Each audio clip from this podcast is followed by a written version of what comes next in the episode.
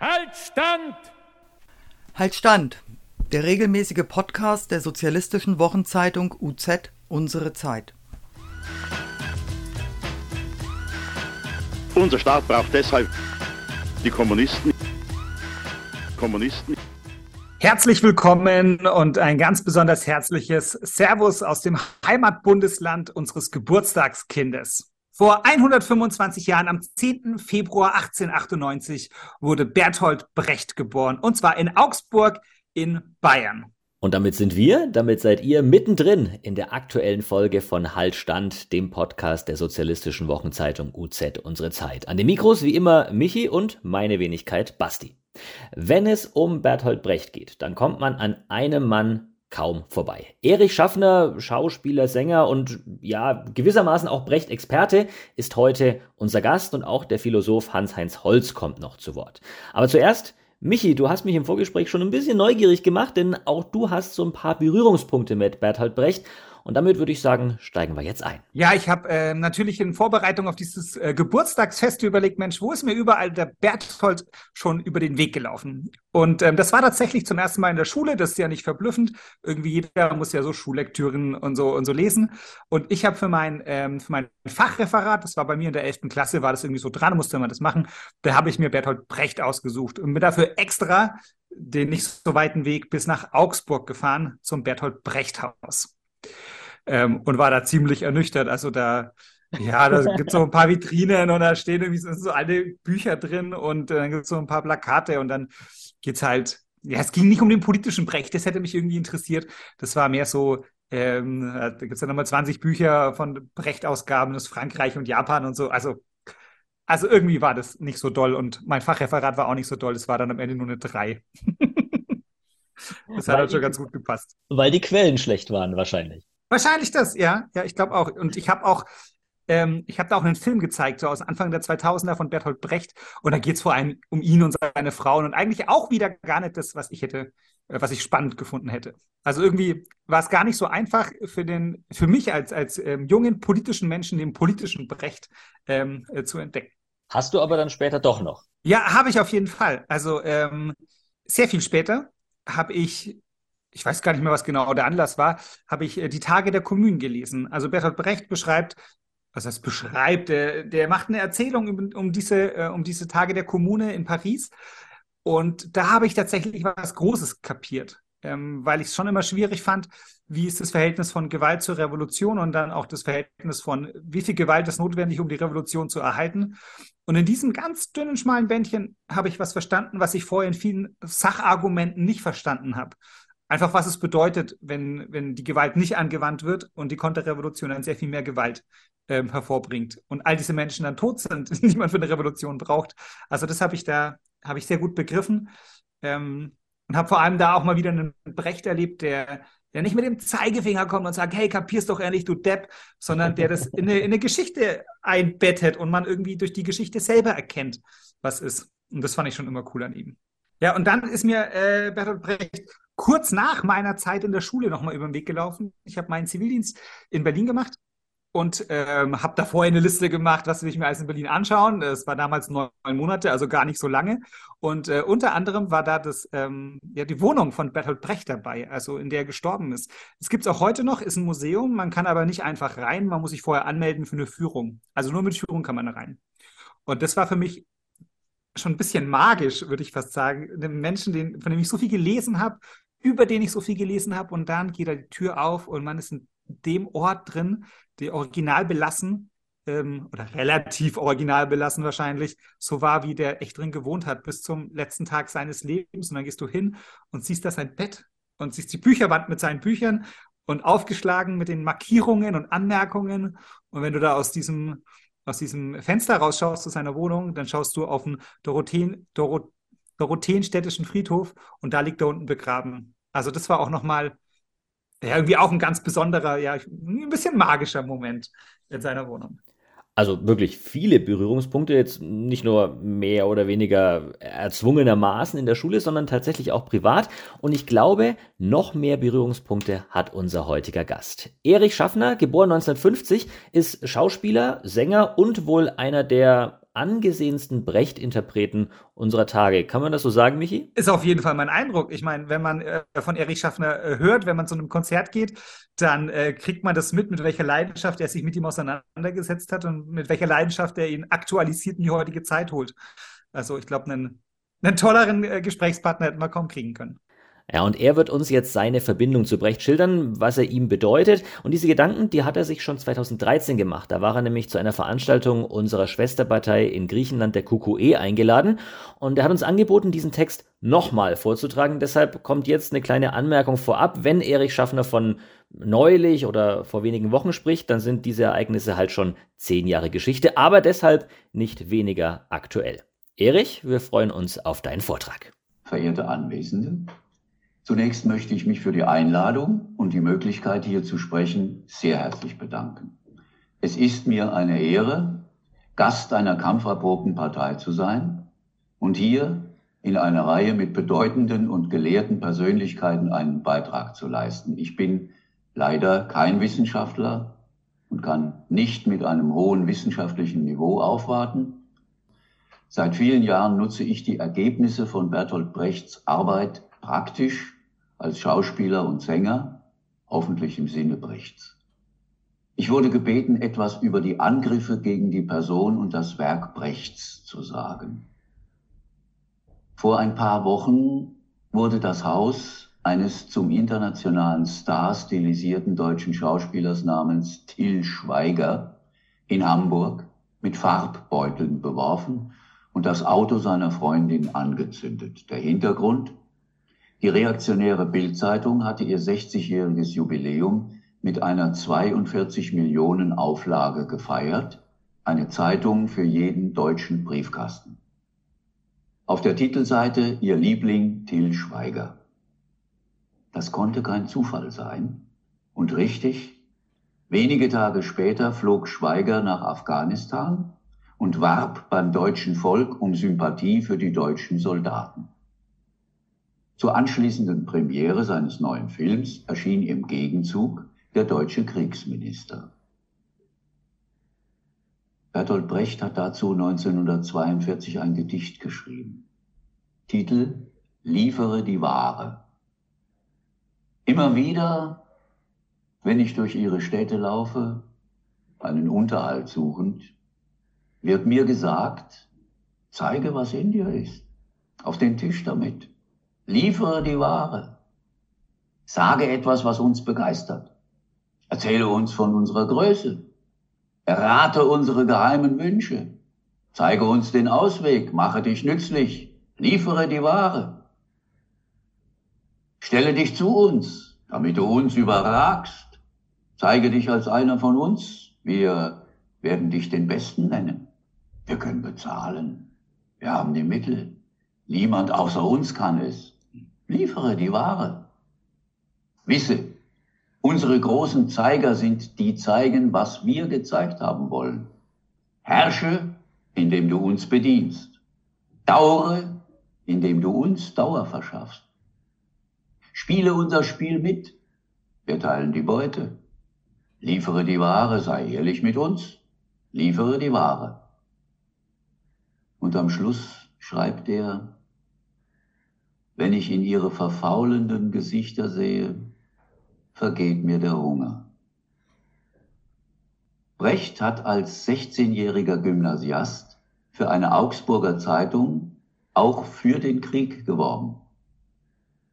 Zwei Jahre später, als er ein bisschen mehr von der Welt wusste, schrieb er in einem Schulaufsatz, der Abschied vom Leben fällt immer schwer. Im Bett wie auf dem Schlachtfeld. Am meisten gewiss jungen Menschen in der Blüte ihrer Jahre.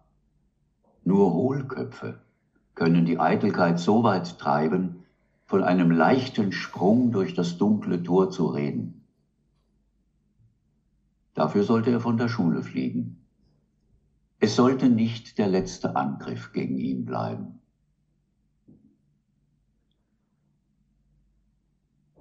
Brecht hat sich von denen mit den verfaulenden Gesichtern nicht kaufen lassen. Das verzeihen sie ihm nicht. 1933 floh Bertolt Brecht vor dem deutschen Finanzkapital ins Exil. Man darf annehmen, dass sie ihn sonst umgebracht hätten.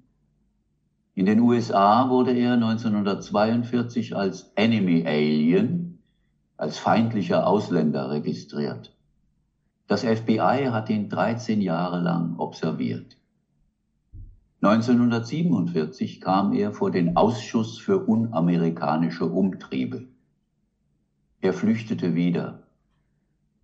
Die Einreise nach Westdeutschland wurde ihm untersagt. Die Schweiz nahm ihn auf. Als 1950 bekannt wurde, dass Brecht die österreichische Staatsbürgerschaft verliehen worden war, reagierte die dortige Presse mit einem Shitstorm, wie das heute heißt. Kulturbolschewistische Atombombe auf Österreich abgeworfen, Salzburger Nachrichten. Und wer schmuggelte das Kommunistenpferd in das deutsche Rom? Die neue Front. In anderen Zeitungen war die Rede vom Poeten des Teufels, von der literarischen Ausgeburt und vom größten Kulturskandal der Zweiten Republik. Nur das neue Theater in der Skala im sowjetischen Besatzungssektor Wiens spielte Brechts Stücke. Das Ensemble bestand aus zurückgekehrten Emigranten und Antifaschisten. Ihre Aufführungen wurden jedoch von der Presse totgeschwiegen. Brechts differenzierte und kluge Stellungnahme zum 17. Juni 1953 in Berlin wurde in den bundesdeutschen Medien verstümmelt und einseitig wiedergegeben. Der Wiener Kurier titelte Österreicher Brecht huldigt SED. Die Sozialdemokratische Arbeiterzeitung schrieb, hier ist der Dichter Bert Brecht endgültig an dem Leichenfraß des Kommunisten Brecht verendet. Nachdem Bertolt Brecht schließlich viel zu früh gestorben war, hörten die Angriffe nicht auf. Als sein Berliner Ensemble 1960 mit dem Arturo Ui in Frankfurt am Main gastierte, empfingen es an den Litfaßsäulen Plakate mit den Worten Die Kosaken kommen. Die junge Union, der Nachwuchs der Regierungspartei, bildete einen Cordon um das Schauspielhaus und versuchte das Publikum vor den Kosaken zu schützen, indem es niemanden durchlassen wollte. Wie schon 1953 und auch 1956 nach der Niederschlagung der Konterrevolution in Ungarn setzte nach dem Mauerbau 1961 eine Anzahl westdeutscher Bühnen, bedrängt von Politikern, Abonnenten und Zeitungen, aber auch aus freien Stücken, Brecht-Inszenierungen vom Spielplan ab. Die Bildzeitung schrieb, mit jeder Brecht-Premiere geht ein wenig von der inneren Abwehrbereitschaft zum Teufel. Der mutige Frankfurter Intendant Harry Buckwitz erklärte, er werde seine geplante Galilei-Premiere erst dann absetzen, wenn von Ost auf West geschossen wird. Auch Ulms Intendant Kurt Hübner, trotz der öffentlichen Protesten und Bombendrohungen mit Brechts Prozess der Jeanne d'Arc zu Rouen in der Regie von Peter Palitsch. Das neue Theater an der Scala in Wien, das sich nicht an den Brecht-Boykott gehalten hatte, wurde schließlich einfach geschleift. Karl Parilla spielte in der letzten Aufführung den Galilei. Er, die Schauspielerinnen Hortense Raki und Erika Pelikowski und der Skala-Leiter Wolfgang Heinz kamen zum Berliner Ensemble. In Österreich gab es für diese engagierten Theatermacher keine Engagements mehr. Organisiert wurde der österreichische Brecht-Boykott vor allem von dem Schriftsteller Friedrich Thorberg. Er war Herausgeber der Zeitung Forum. 1950 war in Berlin der antikommunistische Kongress für kulturelle Freiheit, CCF, gegründet worden. Mit dem Geld dieser Institution wurden auflagenstarke Zeitschriften, Bücher und allerlei kulturelle Aktivitäten finanziert, unter anderem eben auch Herrn Thorbergs Forum. In der zweiten Hälfte der 60er Jahre deckten US-Journalisten auf, dass der Kongress von Anfang an eine Tarnorganisation der CIA war. Dann versuchten sie eine Zeit lang, ihn in der Versenkung verschwinden zu lassen. 1988, zu seinem 90. Geburtstag, gab es nur eine kleine von Genossen und Genossinnen organisierte Veranstaltung in einem Augsburger Lokal. Seine Vaterstadt hatte seinen 90. Geburtstag vergessen. Mit zwei Kolleginnen hatte ich die Ehre, dort zu singen und zu sprechen. Zum 100. Geburtstag 1998 hätten sie sich mit ihrer Ignoranz vor der Welt blamiert. Es werden über 250 nationale und internationale Veranstaltungen angekündigt, allein 100 davon in Augsburg. Der damalige Bundespräsident Herzog sah in Brecht ein Beispiel für die Innovationskraft Bayerns. Wen Sie nicht totschweigen können, den versuchen Sie zu vereinnahmen. Brecht als Werbeträger für die bayerische Rüstungsindustrie. Er selbst kann sich nicht mehr wehren. Das müssen wir für ihn und uns tun. Lasst mich hier noch ein neuerliches Beispiel für diese Taktik anführen. Seit ein paar Jahren gibt es einen Konkurrenzverein für die vom deutschen Verfassungsschutz bekämpfte Vereinigung der Verfolgten des Naziregimes. Dieser Konkurrenzverein für Demokratie gegen das Vergessen hat meines Erachtens nur diesen Zweck, Menschen, die gegen die Nazis sind, von der VVN fernzuhalten. Er vertritt strikt die Totalitarismustheorie.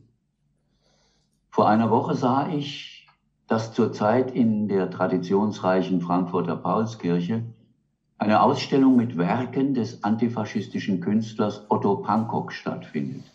Toll, dachte ich. Ein genauerer Blick auf das Plakat war ernüchternd. Veranstalter der Otto Pankok-Ausstellung ist eben dieser Konkurrenzverein. Gesponsert wird die Ausstellung ausgerechnet vom Flughafenbetreiber Fraport, der seit Jahrzehnten die Anwohner mit Polizeiknüppeln und Tränengas überzieht. Weitere Sponsoren sind einige Banken. Ach, das Wichtigste habe ich vergessen.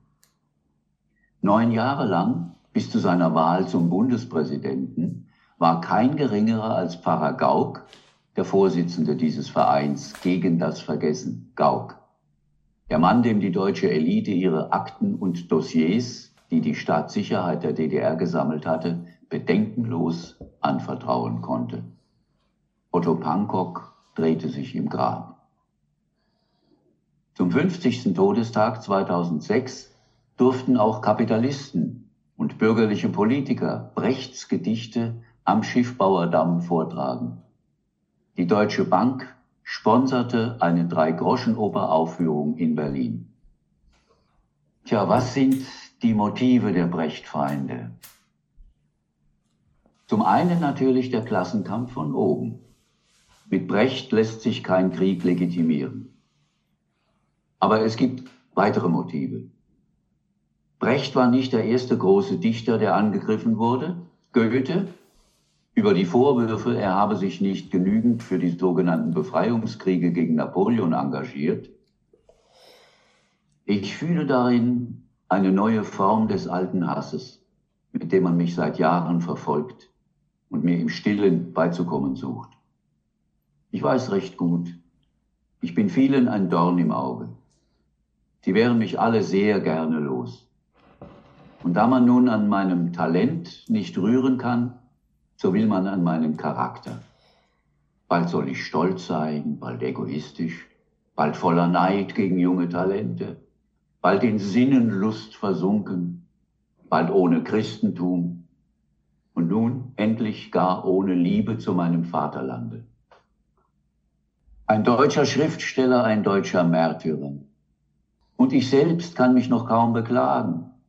Es ist allen anderen nicht besser gegangen, den meisten sogar schlechter. Und in England und Frankreich ganz wie bei uns. Was hat nicht Molière zu leiden gehabt? Und was nicht Rousseau und Voltaire? Byron ward durch die bösen Zungen aus England getrieben. und würde zuletzt ans Ende der Welt geflohen sein, wenn sein früher Tod ihn nicht den Philistern und ihrem Hass enthoben hätte. Nach Boykott und Totschweigen kamen neue Angriffe. Einer davon, Brechts Lyrik sei großartig. Natürlich nicht seine politischen Gedichte wie Lob des Revolutionärs oder Lob der Dialektik, aber seine Stücke seien veraltet und seine Theatertheorie sei verstaubt. Immerhin, seine Lyrik lassen die Scharfrichter gelten. Zu seinen Stücken die umso aktueller werden, je offener der Kapitalismus sein Gesicht zeigt, möchte ich Manfred Wegwert anführen, der festgestellt hat, dass viele Inszenierungen insbesondere deshalb langweilig werden, weil sie von Regisseuren gemacht werden, die nicht wollen, was Brecht wollte, die seine Stücke benutzen, um ihre eigene Genialität zu zeigen und nicht Brechts Inhalte zur Wirkung zu bringen. Eine Inszenierung des Brotladen, die ich im Frankfurter Gewerkschaftshaus sehen konnte, gespielt von Bremer Jugendlichen, mit denen Wegwert eine Woche geprobt hatte, hat mich tief berührt. Und da wurde nicht auf Einfühlung und Identifikation gespielt, sondern man spürte, die meinen, was sie spielen. Brechts epische Spielweise, seit Jahrzehnten in aller Theaterleute Munde, wurde westlich der DDR-Grenze nach meiner Erfahrung nur wenig begriffen. Sie muss praktisch realisiert werden, ihre Wirkung zu entfalten. Und das geht nur mit politischem, dialektischem Denken. Denn sie soll mit jeder Geste dazu dienen, die gesellschaftlichen Verhältnisse offenzulegen, die große Lüge zu entlarven. Das kann ja wohl nur, wer ein Interesse daran hat. Und damit lässt sich im Kapitalismus keine Karriere machen. Erst durch die Theaterleute des Ostens, die seit den 90er Jahren dann auch da und dort im Westen inszenieren konnten, bekamen meine Kollegen eine Ahnung davon, was episches Theater sein könnte. Und die Scharfrichter des bürgerlichen Kulturbetriebs müssen bei Strafe der Brotlosigkeit wirkungsvolles, im Sinne Brechts wirkendes Theater schlecht reden. Die berühmte Aufführung der Mutter Courage, die Brecht bewusst in grauen Tönen inszenierte, wurde als Theatermuseum etikettiert, als Norm, wie man Brecht aufführen müsse. Niemals wurde von Brechts Ensemble irgendeine Norm aufgestellt, außer der Dialektik, dem Gegenteil von Normierung. Jede Zeit erfordert eine ihr gemäße Aufführung, weil sie in ihr und aus ihr herauswächst. Wie sagte Goethe, da man an meinem Talent nicht rühren kann, so will man an meinen Charakter. Kommen wir zu einem zentralen Baustein der modernen Anti-Brecht-Propaganda. Brechts Liebschaften. Ehrlich gesagt gehen die mich gar nichts an. Der vor den Nazis nicht schnell genug fliehen konnte, der Schriftsteller und Kämpfer Erich Mühsam hat geschrieben, was zwei Menschen miteinander tun, geht weder Kirche noch Ehefrau noch irgendwelche Moralapostel etwas an. Die Bande, die das Mittelalter in die Neuzeit zurückbrachte, hat Erich Mühsam in der Latrine von Oranienburg aufgehängt. Brecht lebte seine Sexualität aus. Das macht ihn autoritären Charakteren zum Gegenstand des Neides und des Hasses. Pfaffen haben jahrhundertelang in den Betten herumgeschnüffelt, um die pfäffische und weltliche Herrschaft der Ausbeutung mit Angst und schlechtem Gewissen zu zementieren. Der Boulevard zeigt, dass Klatsch und Tratsch, Berichte über anderer Leute Beziehungen, Auflagen steigern können und eine Flut Schreiber, die selber keinen gescheiten Vers hinbekommen, rächen sich für ihre Impotenz an dem Genie Bertolt Brecht. Die Pfaffen verderben Kinderseelen. Bertolt Brecht hat keine Frau gezwungen, sich mit ihm einzulassen. Er hat Liebesleid erfahren und gegeben. Und er hat dabei die ergreifendsten Liebesgedichte geschrieben, die die Welt kennt. Eine Pfarrerstochter, die ich 1998 empört auf einen kriegstreiberischen Leitartikel in einer deutschen Tageszeitung hinwies, fand an diesem Artikel nichts auszusetzen. Sie war dann eine der ersten, die ein Theaterstück über Brecht und die Frauen inszenierte. Die drohenden Kriege, die Opfer des dritten deutschen Überfalls auf Serbien, konnte sie nicht voraussehen, obwohl sie schwarz auf weiß in der Zeitung angekündigt und gefordert wurden. Vielleicht wollte sie nicht, denn sonst hätte sie eigentlich dagegen aufstehen müssen. Ich hatte Brecht im Ohr. Sie, die Kriege, werden kommen, ohne jeden Zweifel, wenn jenen, die sie in aller Öffentlichkeit vorbereiten, nicht die Hände zerschlagen werden. Bei allen Pfarrerstöchtern, die anders sind, entschuldige ich mich hiermit. Und ich will nicht zu sehr über die Pfarrer herziehen, es gibt auch sehr Anständige darunter. Wenn man in Deutschland freies Theater macht, ist man leider oft auf kirchliche Räume angewiesen, weil die öffentlichen Räume gerade zugunsten der Banken verteuert werden. Der soziale Raum wird enger. Die Liste der aktuellen Angriffe gegen Brecht ist zu lang, um auf alle einzugehen. Über einen Brecht-Hasser, den die CIA hätte erfinden müssen, gäbe es ihn nicht real, schrieb Willy Winkler herrlich ironisch in der Wochenzeitung Die Zeit. Seitdem John Fügi im Sommer 1994 The Life and Lies of Bertolt Brecht enthüllte, weiß auch der Leser der Bildzeitung, dass Bertolt Brecht die Seife scheute wie andere Teufel das Weihwasser. Dass er sich als junger Mensch im Zustand der Dauererregung, aber in München ohne Frau bewegte. Der Dichter des Baal, lernen wir Nachgeborenen, war schon ein rechtes Schwein andererseits aber auch ein ziemlich linkes Schwein. Denn als Sympathisant der Kommunisten schwieg er zu Stalins Säuberungen, ließ sich von der DDR ein Theater schenken und machte obendrein vor dem Ausschuss für unamerikanische Umtriebe in Washington unwahre Angaben. Am schlimmsten aber, dieser Paschau ließ die Frauen für sich arbeiten, spielte sie gegeneinander aus, beanspruchte die Autorenschaft an Stücken und Songs, die er gar nicht geschrieben hatte, und gab ihnen im Zweifel nichts ab von seinen Tantiemen Millionen. Soweit Willy Winkler in der Zeit vom 19.12.97.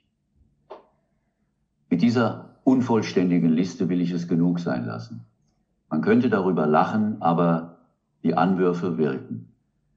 Ein chilenischer Kollege, mit dem ich monatelang an Brechts Flüchtlingsgesprächen gearbeitet hatte, kündigte schließlich die Arbeit auf, nachdem er von Brechts Egoismus gehört hatte. Er war nicht davon abzubringen, Brecht hätte sein Friedenslied von Pablo Neruda gestohlen. Frei nach Neruda steht immer dabei.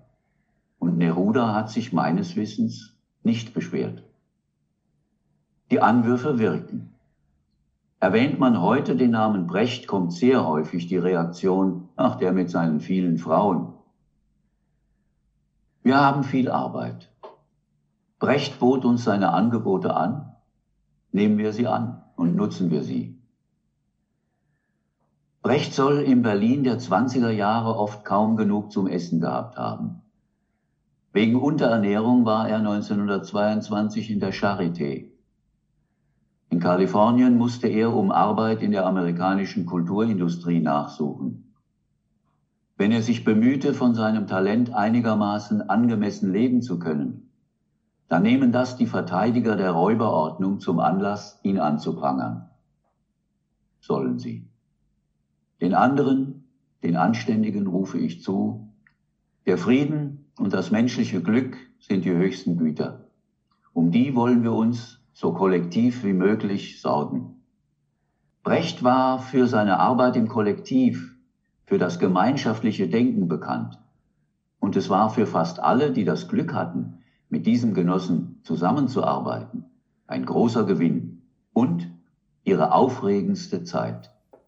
Wenn man bei einem deiner Auftritte ist, dann merkt man, wie sehr dein Leben von den Werken von Brecht beeinflusst worden ist. Ähm, schilder uns doch mal, wie du zu deiner besonderen Form des Vortrags von Brechts Werken gekommen bist. Also es gab in Mörfelden, wo ich geboren und aufgewachsen bin, Ende der 50er und Anfang der 60er Jahre einen Singkreis der Naturfreunde und Gewerkschaften. dort bin ich zum ersten Mal, naja, abgesehen davon schon von meiner Mutter, äh, die auch in diesem Singkreis war, beim Singen, durch das Singen des äh, Einheitsfrontlieds und des Solidaritätslieds äh, kam ich relativ früh mit Brecht in, in Verbindung. War dann später als 14-Jähriger, 13-, 14-Jähriger, war ich dann selbst äh, Mitglied in diesem Chor für leider nur kurze Zeit, weil der Chorleiter leider an Krebs verstorben ist. Und ähm, dieser Singkreis hat viel mit Brecht Gedichten, Texten äh, gearbeitet, Liedern natürlich und Programme gebracht zum 1. Mai, zu anderen Anlässen. Und viel, viel, viel später viel später habe ich äh, herausgefunden, dass diese Programme zu einem guten Teil von, vom ja, Theater am Schiffbauer Damm kamen. Das heißt, die Leute, die am, im Brecht-Ensemble waren, da, ich weiß nicht wer genau, die Dramaturgen oder Regisseure oder wer auch immer, hatten Verbindung äh, zu Frankfurter Kreisen. Ich möchte nennen den leider auch vor einiger weniger, vor kurzer Zeit verstorben, der Heiner, den Heiner Halberstadt. Also Leute, die damals äh, Kontakt zum Berliner Ensemble bekamen, als diese Gastspiele, die von der Reaktion boykottiert werden sollten, äh, in, in Frankfurt stattfanden. Da haben die Kontakt zum Berliner Ensemble bekommen, vor allem der Heiner Halberstadt, mit dem habe ich später auch mal drüber gesprochen. Der war öfter in Berlin, hat den Kontakt gehalten und die haben dort, es gab in Frankfurt noch einen Gewerkschaftschor, für diese Chöre auch Programme zusammengestellt. Ja? Und so kam ich mit Berliner Ensemble irgendwie äh, über Ecken in Verbindung, ohne das zu wissen. Später habe ich äh, Kontakt gehabt zu Manfred Wegwert und der hat mir das auch erzählt. Ja, insofern bin ich relativ früh mit so einfachen Weisheiten wie äh, weil der Mensch ein Mensch ist, darum braucht er was zu essen, bitte sehr, äh, konfrontiert worden und äh, davon auch geprägt worden. Und äh, Merfelden ist eine, Merfelden ist eine alte, hat eine alte kommunistische Tradition. Wir hatten 1931 einen kommunistischen Bürgermeister, den ersten in Deutschland. Und ähm, ja, die älteren Genossen hatten natürlich mit Brecht zu tun und haben uns Jüngere auch darauf hingewiesen und uns Brecht empfohlen. Und das ergab sich dann. Wenn man da mal angefangen hat, kommt man, kommt man von selbst weiter, bleibt man auf der Spur. Es gab auch Kontakte zum, ähm, zu Gewerkschaftern in, in der DDR, im Bereich, Bereich äh, Erfurt-Weimar. Und da ergaben sich auch persönliche äh, Bekanntschaften und Beziehungen, Freundschaften. Ähm, also jetzt nicht von mir, sondern von der Elterngeneration, von der, von der Generation vorher, der Genossinnen und Genossen. Und ich bin als Achtjähriger und als Zehnjähriger oder Sieben- und Neunjähriger, ich weiß nicht mehr genau, äh, bin ich mit meiner Mutter zweimal nach Weimar gefahren zu einer Familie von einem Gewerkschaftskollegen. Und die haben mir Brechts 100 Gedichte, eine DDR-Ausgabe, geschenkt. Und ja, also die haben mich natürlich, äh, lassen mich bis heute nicht los, diese Gedichte. Das Lied vom Klassenfeind fand ich besonders beeindruckend. Und es ist es immer noch beeindruckend und, und erhellend, ja. Also es waren vor allem die Gedichte und äh, manche Texte von Brecht, die mich da auf die Spur gebracht haben und besonders beeindruckt haben. An die Stücke bin ich dann erst später gekommen. Brechts Dialektik, puh, puh. Ich bin eigentlich nicht zur Dialektik geraten über Brecht, sondern durch das äh, Studieren oder Lesen von philosophischen, äh, vom Lehrbuch der Philosophie, was ich auch aus, auch aus der DDR mitgebracht hatte, äh, auf die Gesetze der Dialektik gestoßen und ähm, dadurch in die Lage versetzt, ein Instrumentarium zu haben, die Welt besser erkennen zu können. Kann ich nur empfehlen, also die, die Grundgesetze der Dialektik sich mal einfach äh, anzugucken. Und Brecht hat das ja auch, diese Methode, die dialektische Methode benutzt. und propagiert. Viel mehr kann ich dazu nicht sagen, sonst müsste man die, die Dialektik, die dialektischen Gesetze hier aufzählen. Das würde ein bisschen weit führen. Jetzt bist du schon über 70 Jahre alt, aber weiter natürlich kulturell aktiv. Verrätst du uns, woran du aktuell arbeitest, wo man dich vielleicht mal live erleben kann? Also durch Corona habe ich durch die, durch die flaue Zeit die Erkenntnis gewonnen, dass ich viel zu viel mache und viel zu viel Stress habe. Wenn man pro Monat vielleicht zwei oder drei verschiedene Programme zu verschiedenen Anlässen vorbereiten muss und aufführen muss, dann ist das ein Riesenstress und man kommt eigentlich über viele, viele Jahre, Jahrzehnte fast, hat man eigentlich keinen Tag in der Woche, wo man mal sich entspannen kann. Man macht's dann mal, man fährt mal eine Woche vielleicht in Urlaub, ja, im Jahr oder so. Aber auch da nimmt man Bücher mit.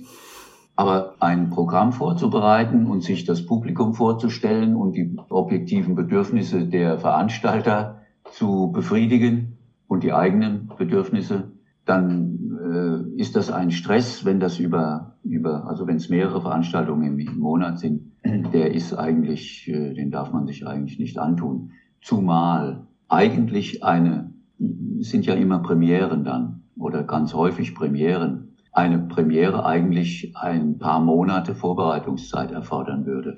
So. Also komme ich oft dazu, dass ich ablesen muss, was ich vorher dramaturgisch zusammengestellt habe, was zwar auf die Bedürfnisse des Publikums und der Veranstalter abgestimmt ist, aber meine künstlerischen Ansprüche äh, diesen Ansprüchen bei weitem nicht genügt. Ja. Wenn man mal, wenn man etwas macht, wenn man mal eine Veranstaltung macht, mit einem Programm, was man schon Jahre drauf hatte und das dann auch alles auswendig kann und möglichst mit einem Bühnenbild versehen, was wir alles nicht haben. Wir haben ja die widrigsten Bedingungen. Dann ist das ein Genuss und äh, also in der Corona-Zeit habe ich den Beschluss gefasst, dem setzt du dich nicht mehr aus. Du machst maximal ein Programm pro Jahr. Das bietest du an. Sollen sie es nehmen oder nicht? Soll es veraltet sein oder nicht? Aber äh, machst du nicht mehr. Nebenbei mache ich seit ja, mindestens 23 Jahren, 24, 25, arbeite ich mit der Wetzlarer Arbeitsloseninitiative zusammen. Da ist ein guter Mann, leider vor zwei Jahren verstorben, der äh, dafür gesorgt hat, dass die Arbeitslosen sich mit Goethe zum Beispiel beschäftigen. So sind wir zusammengekommen. In einer Veranstaltung im Frankfurter Gewerkschaftshaus kam der anschließend auf mich zu und hat gesagt, du kennst mich nicht, aber ich kenne dich aus früherer Zeiten. Ich komme aus Wetzlar und wir sind die Wetzlarer Arbeitsloseninitiative und wir beschäftigen uns mit Goethe. Ob ich nicht zu Goethes 250. Geburtstag 1999 äh, die Ergebnisse ihrer Beschäftigung vortragen könne. Ich konnte mir nicht so recht was darunter vorstellen, aber bin natürlich äh, eine höfliche Bitte abzuschlagen. War der Alte, wie es schien, zu alt und dachte, es wird sowieso nichts. Aber nee, nee, der, der, der Genosse war beharrlich und es kam dann tatsächlich dafür, die haben sich ein Jahr lang mit Goethe beschäftigt, die Arbeitslosen, da waren allerdings auch literaturwissenschaftlich äh, vorgebildete Leute, also die, die sowas auch studiert hatten, waren da auch dabei.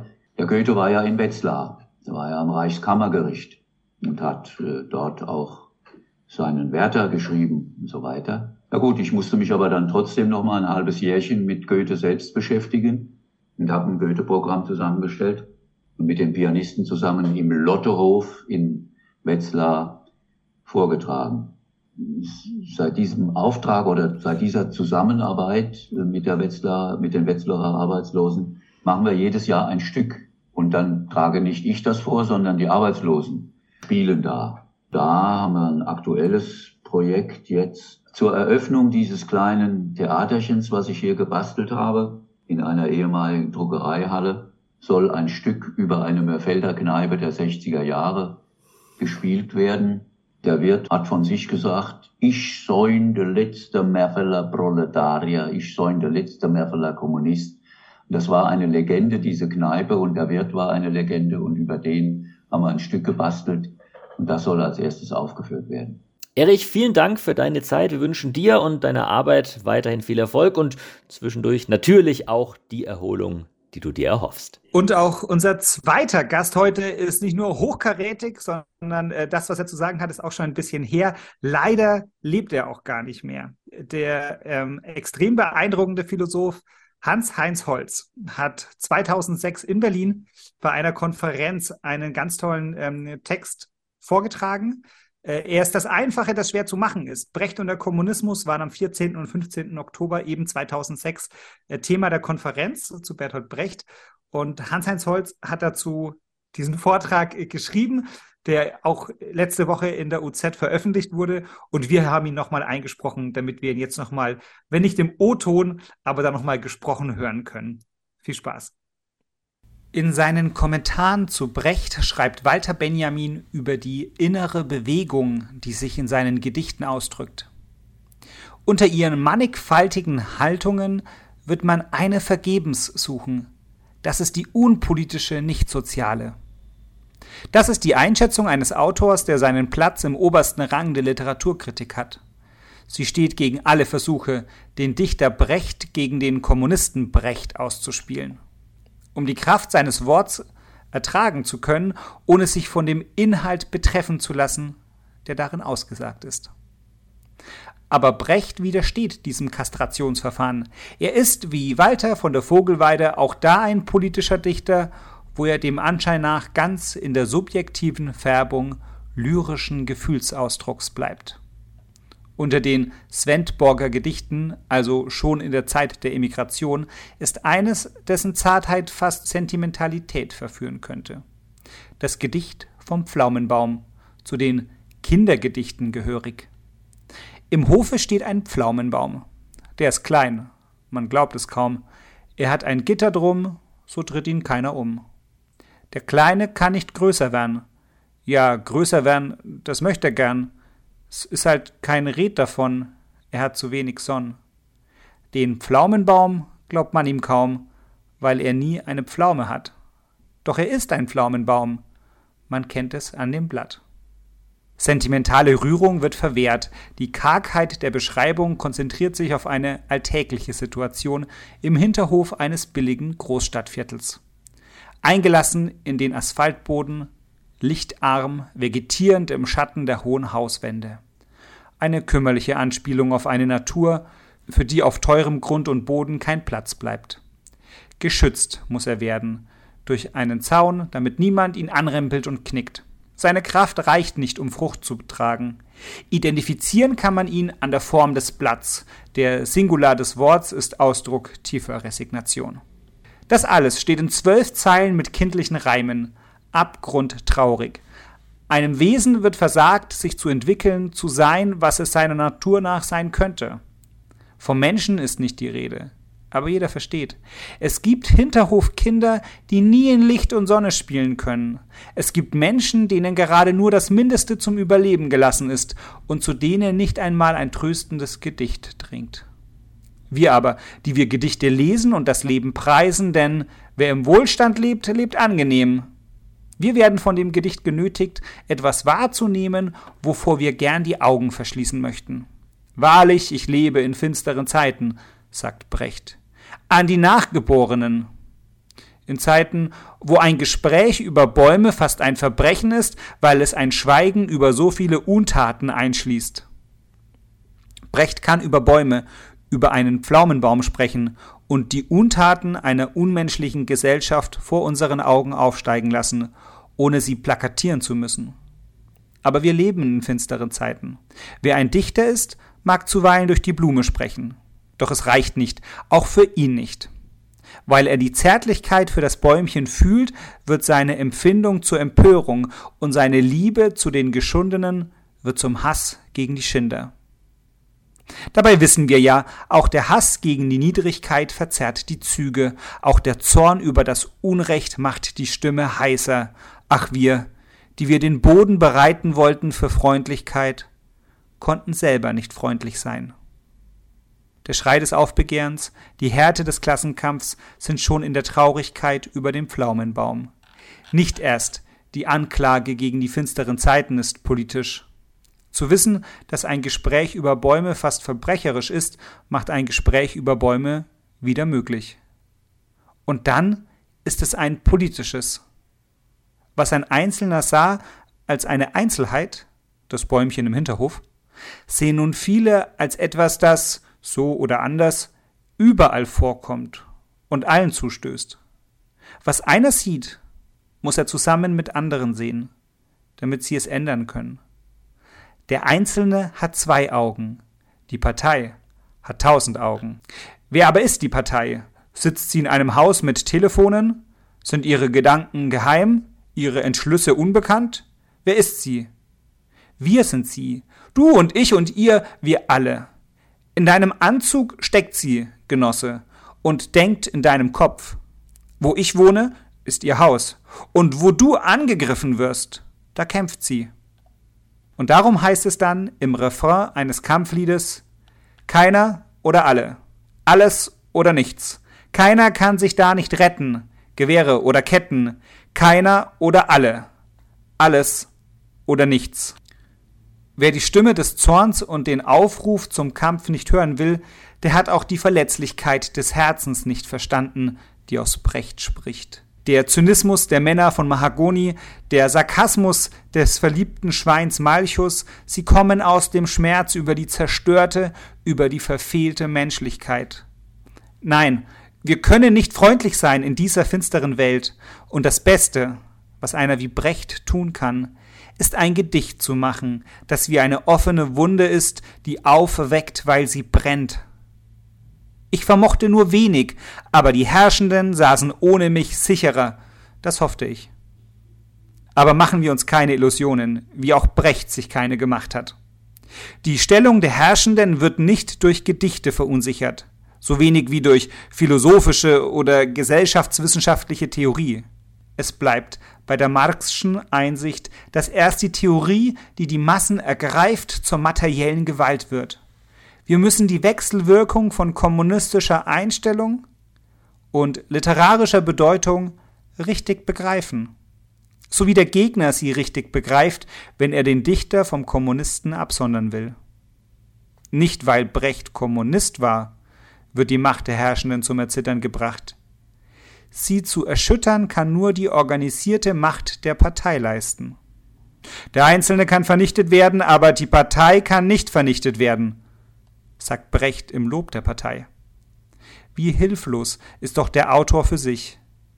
Im Traum zu Besuch bei den verbannten Dichtern der Geschichte, bei Po Chui und Villon, bei Voltaire und Heine und anderen, hört der seiner selbst gewisse Dichter die Frage, Du, wissen sie auch deine Verse auswendig?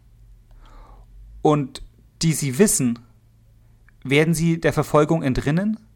Das sind die Vergessenen, sagte Dante leise. Ihnen wurde nicht nur der Körper, auch die Werke vernichtet. Keiner wagte hinüberzublicken. Der Ankömmling war erblasst gaukeln wir uns nichts vor. Ohne die Partei sind wir nichts, was als Macht zählt. Wenn auch die Partei keine Macht wäre ohne uns, die wir bereit sind zu kämpfen und Opfer zu tragen, ja Opfer zu sein. Dieses Bewusstsein erfüllt die Brechtsche Dichtung, und kein privater Individualismus der Selbsterhaltung, den Brecht immer wieder übte, hat diese seine Einsicht in die Notwendigkeit kollektiver Solidarität und Kampfgemeinschaft getrübt.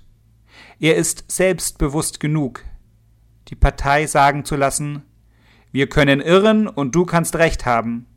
Aber er bejaht die Folgerung. Gehe nicht ohne uns den richtigen Weg. Ohne uns ist er der falscheste. Trenne dich nicht von uns. Das sei allen ins Stammbuch geschrieben, die im Zeichen des bürgerlichen Individualismus, ja seiner postmodernen Übersteigerung, die Organisation verachten. Brecht zeigt uns, wie ein Leninist denken muss, wenn auch vielleicht seine private Egozentrizität dagegen rebelliert. Für uns ist wichtig, dass Brecht Kommunist war, der sich nicht von uns trennte. Seine Wirkung aber beruhte darauf, dass er ein großer Dichter und als solcher ein Kommunist war. Denn als Dichter fasste er menschliches Empfinden in Worte und Bilder, die auch Nicht-Kommunisten verstehen und als Denker gab er diesen empfundenen Worten und Bildern eine kommunistische Perspektive. Der Pflaumenbaum ist es, der keine Früchte trägt und die Frucht der Erkenntnis hervorbringt. Ohne Belehrung, ohne Erklärung kann Brecht uns das sagen. Heute, Ostersonntag früh, ging ein plötzlicher Schneesturm über die Insel. Zwischen den grünenden Hecken lag Schnee. Mein junger Sohn holte mich zu einem Aprikosenbäumchen an der Hausmauer, weg von einer Schrift, wo ich auf jene mit dem Finger deute, welche einen Krieg vorbereiten, der den Kontinent, diese Insel, mein Volk, meine Familie und mich vertilgen muss. Schweigend legten wir einen Sack über den frierenden Baum. Der Sack schützt das Lebendige, was lebendig ist, muss nicht verzagen. Die Todesstarre des Schnees muss nicht hingenommen werden. Wer noch lebt, sage nicht niemals. Wer niedergeschlagen wird, der erhebe sich. Wer verloren ist, kämpfe. Wer seine Lage erkannt hat, wie soll der aufzuhalten sein? Denn die Besiegten von heute sind die Sieger von morgen, und aus niemals wird heute noch. Und damit sind wir am Ende angelangt äh, der aktuellen Folge von Halt Stand. Ähm, wir freuen uns, äh, wenn sie euch gefallen hat. Ähm, wenn das nicht der Fall sein sollte oder wenn ihr uns loben wollt, dann könnt ihr das natürlich gerne tun. Äh, gerne auch per Mail an podcast.unsere-zeit.de. Ihr könnt auch Kommentare einfach äh, unter dem Podcast schreiben. Ihr erreicht uns auf ganz vielen Wegen. Und ähm, wenn ihr gerne selber ein Thema mal besprochen hättet aus unserer Sicht, äh, auch das könnt ihr uns gerne liefern per Mail, per Kommentar. Dann werden wir es in unseren Redaktionsplan mit aufnehmen und bestimmt auch dazu dann Gäste begrüßen können, mit denen wir dann eure Wunschthemen besprechen. Ansonsten wünschen wir euch äh, eine schöne Zeit und hören uns bei der nächsten Folge wieder. Haltet Stand, macht's gut. Halt Stand! Halt Stand, der regelmäßige Podcast der sozialistischen Wochenzeitung UZ Unsere Zeit.